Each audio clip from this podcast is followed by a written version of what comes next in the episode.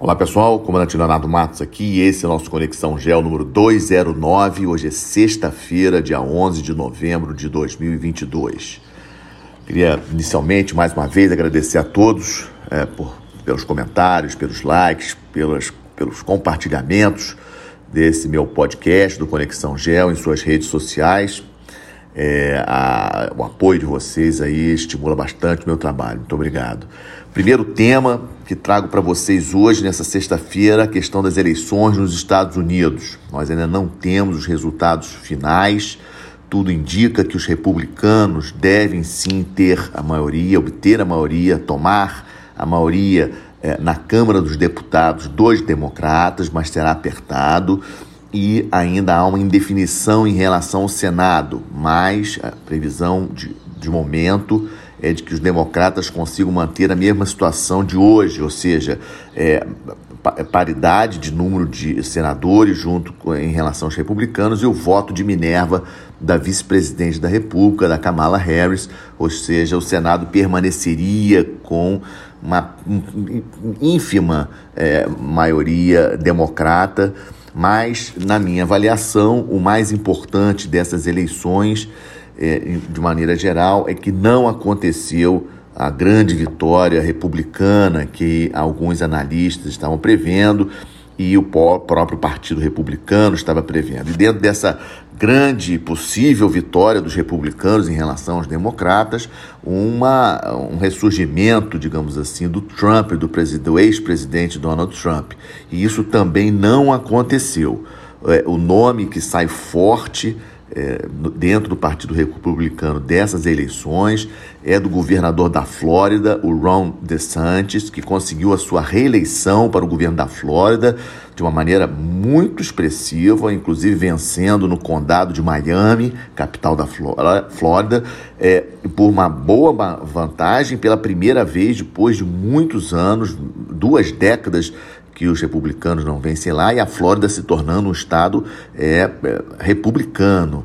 Né? A Flórida sempre foi um estado é, que, de, de indefinições em relação a republicano, uma grande briga entre republicanos e democratas, mas o, o DeSantis vem muito forte aí para é, como possível candidato do Partido Republicano para a presidência dos Estados Unidos nas eleições de novembro de 2024. Inclusive, o Trump anunciou uma entrevista coletiva para a próxima semana, dia 15, e há uma expectativa aí, não se sabe exatamente o que ele vai é, falar. Trump é sempre uma, uma incógnita em relação a isso. Ele vai sim confirmar a candidatura dele para 2024. Mas o ponto mais importante é isso: o, a, não foi a pequena vitória dos republicanos na Câmara e possivelmente os democratas mantendo aí a, a, a, digamos assim, a maioria muito pequena no Senado. E o que tem isso a ver, no, no, no, digamos assim, em termos internacionais? É que havia uma grande preocupação que talvez com uma vitória expressiva dos republicanos, os Estados Unidos fossem parar o seu apoio à Ucrânia na guerra contra a Rússia. E isso também está parecendo que não vai acontecer, até porque alguns dos republicanos que foram já é, eleitos, foram confirmada a sua eleição para o Congresso, já informaram que vão permanecer apoiando o fornecimento de armas e recursos para a Ucrânia. Uma péssima notícia né, o presidente russo, o presidente Putin, ou seja, parece que o, o novo Congresso dos Estados Unidos vai seguir apoiando a política de, é, digamos assim, de suporte da guerra é, do lado ucraniano. E aí, falando da guerra da Ucrânia, vamos dividir aqui por expressões do poder no campo político. O fato mais relevante para mim essa semana, a visita do ministro de Relações Exteriores da Índia a, a Moscou, é muito importante. É, na verdade, é a quinta vez em que o ministro indiano se, se encontra com o ministro de Relações Exteriores da Rússia, mas é, a primeira visita dele a, a Moscou desde fevereiro, desde a invasão da Ucrânia, isso é significativo. Ele foi acompanhado por diversos funcionários é, e empresários indianos, o que também é bastante interessante nós observarmos. Lembrando que a Índia é hoje o terceiro maior importador do mundo de petróleo. A Índia vai se tornar aí em breve, eh, nos próximos meses talvez, a maior população do planeta. E para vocês terem uma ideia de como que a Índia está sendo importante para a Rússia no campo econômico esse ano especificamente, no início do ano a Índia representava é, 2% é, das, das, das exportações é, é, de petróleo da Rússia e agora representa 23%. Ou seja, a, a, a Índia hoje, de todo o petróleo que a Índia é, importa, 23% desse petróleo vem, vem da Rússia. No início do ano, apenas 2%. A Índia importava muito petróleo, ainda importa muito petróleo dos países árabes. Então, ou seja, a Índia entrando ali junto com a China é, como os é, países que dão aí suporte para manter, de uma certa forma, a economia é, russa. Então, a visita do ministro de Relações Exteriores indiano, na minha avaliação, um ponto bastante importante.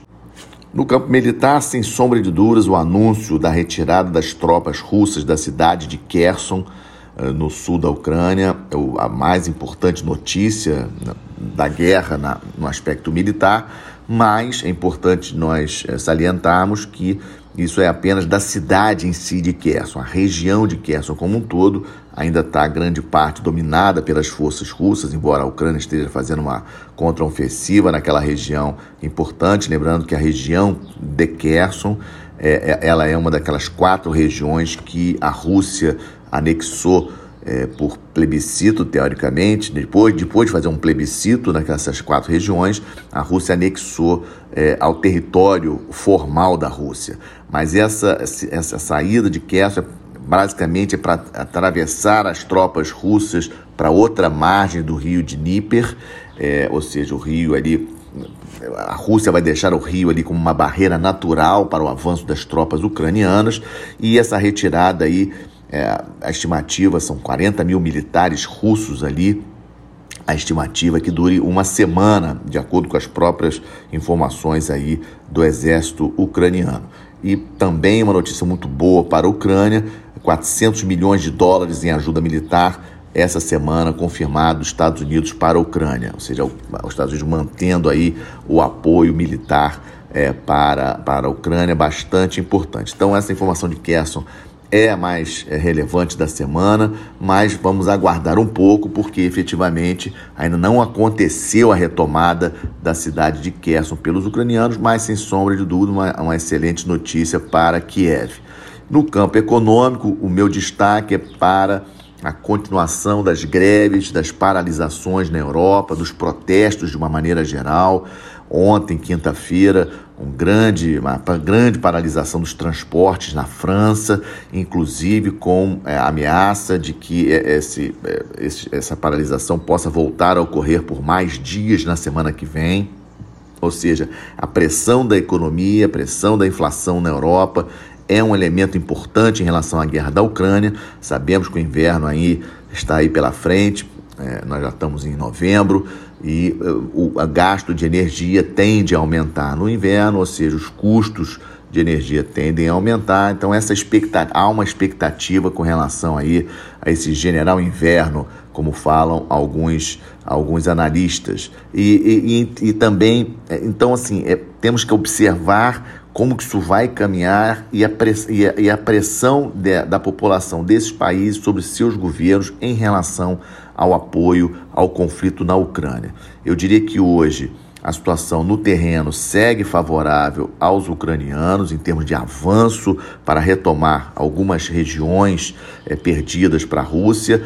Para o presidente Putin, o que interessa, ele quer sentar para negociar mas é, obviamente que o presidente Zelensky da Ucrânia não quer ceder território, não vai passar território assim tão fácil para a Rússia, ou seja, eu acredito que pelo menos durante todo esse período do inverno as, os conflitos ainda vão acontecer no terreno lá na Ucrânia, a pressão da, da, da população dos países europeus vai aumentar, greves, etc. Tivemos aí também informação da confirmação da contração da economia do Reino Unido, menos 0,2%, uma pequena contração, mas foi uma contração na economia do Reino Unido no terceiro trimestre desse ano e o Banco Central inglês confirmando aí que provavelmente o país vai sim entrar em recessão e durante bastante tempo. Vamos seguir acompanhando o conflito muito importante, é o conflito mais importante da Europa desde a Segunda Guerra Mundial, envolvendo um país nuclear, como é o caso da Rússia. Temos sim que seguir acompanhando. Nós estamos de olho, começo aqui, é, estamos seguindo, acompanhando aí a COP27, é, que está ocorrendo no Egito. Como eu tinha falado na semana passada, essa COP27 está servindo mais como conversa de bastidores sobre outros temas do que efetivamente sobre a questão climática, na minha avaliação. E me chamou a atenção essa semana presidente da Colômbia, da Venezuela, o Nicolás Maduro, circulando bastante, cumprimentou é, o Macron, chegou a conversar com ele, tem um vídeo que circulou na internet com, a, com um rápido encontro entre o Macron e o Nicolás Maduro e dá para perceber claramente ali uma aproximação relativa da França em relação à Venezuela e a gente, obviamente, acaba desconfiando da questão do petróleo. Sabemos que essa pressão toda para os custos da energia no mundo, Venezuela aí tem muito petróleo e podemos ver aí alguns acertos das empresas petrolíferas francesas com relação à Venezuela vamos ficar de olho. E também é, o Gustavo Petro, presidente da Colômbia, tentando, é, junto com a, com a, Venezuela, vender a ideia aí de um, de um pacote aí de proteção da Amazônia, com recursos, etc. É, e hoje, sexta-feira, o presidente Biden chegou e vai falar na COP27. Vamos aguardar aí o que exatamente ele vai falar. Obviamente vai se comprometer com a questão do meio ambiente, mas de prática não estou esperando grandes coisas, não. Também nos estamos de olho, seguimos acompanhando a grave crise na Península Coreana. Coreia do Norte é um país que a gente não pode confiar, possui armas nucleares, fez novos lançamentos de mísseis balísticos essa semana. Ou seja, um, é um país. O detalhe dessa semana apenas de novidade, além de mais um lançamento de armas, diferentes. A semana passada que foram vários lançamentos, essa semana apenas um míssil na quarta-feira, mas é que a Coreia do Sul conseguiu recuperar do fundo do mar um dos mísseis lançados e ela fez questão de divulgar isso internacionalmente, até de uma maneira até para assustar a Coreia do Norte, ou seja, porque aí a Coreia do Sul vai estudar esse míssil, etc., os detalhes do míssil, então um dado que achei interessante trazer para o conhecimento de vocês. Uma outra questão que devemos estar de olho é a reunião do G20, dos líderes é, dos, das 20 maiores economias do planeta. Vai acontecer na semana que vem, dias 15 e 16, lá em Bali, na Indonésia. E alguns elementos aqui para vocês, da expectativa. O presidente Putin da Rússia confirmou que não vai à reunião o Sergei Lavrov, que é o ministro de Relações Exteriores que vai representando, é um indício é, relativamente interessante que as coisas não estão indo bem para o Putin. O Putin poderia aparecer nessa reunião do G20 aí, posando aí de vitorioso no conflito da Ucrânia. Isso não vai acontecer porque ele não vai no conflito. Ah, perdão, ele não vai na reunião, o que mostra que as coisas no conflito não estão indo muito bem ponto mais importante para mim a ser observado é a reunião, será a reunião entre o presidente da China, Xi Jinping, com o presidente Biden.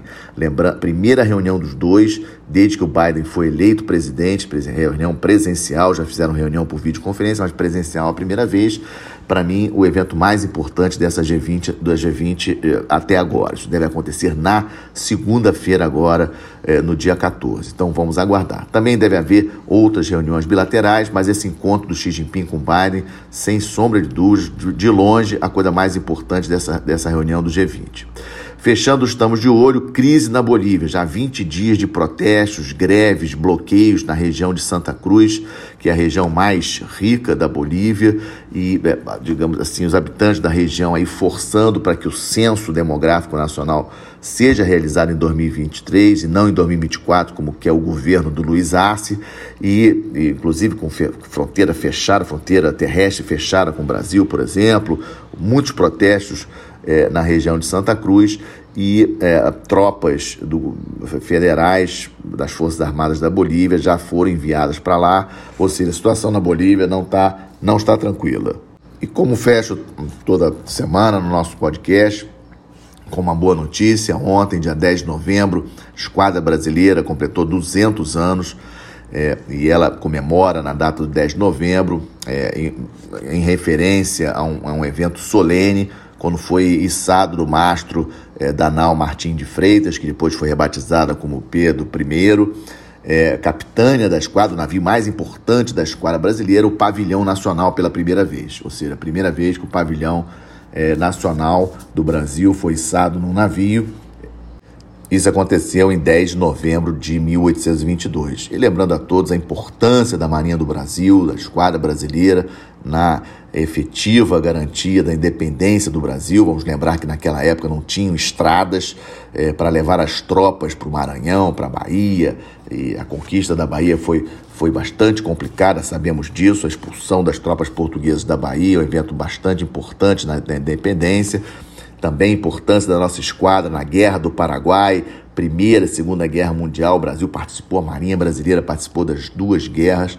Ou seja, temos aí um histórico de muito comprometimento com o nosso país e vai a minha homenagem aí à esquadra brasileira. E também, como última notícia, a eleição do professor Caldeira Brant, professor titular da Universidade Federal é, de Minas Gerais, na área de Direito, como juiz da Corte Internacional de Justiça. Corte Internacional de Justiça, corte de mais alto nível é, do estamento da ONU, são 15 juízes e o professor Caldeira Brant foi eleito pela Assembleia Geral das Nações Unidas como para ocupar a vaga que era é, do professor cansado de Trindade, brasileiro, que foi é, falecido no mês de maio. Então ele vai manter esse mandato aí até 2027, confirmando a presença do Brasil na Corte de mais alta de Justiça é, do mundo, é, um órgão ligado diretamente às Nações Unidas. Com isso, fecho o nosso Conexão Gel número 209, é, agradecendo mais uma vez a audiência de vocês, desejando um excelente final de semana, uma boa semana. Até a próxima sexta-feira. Muito obrigado.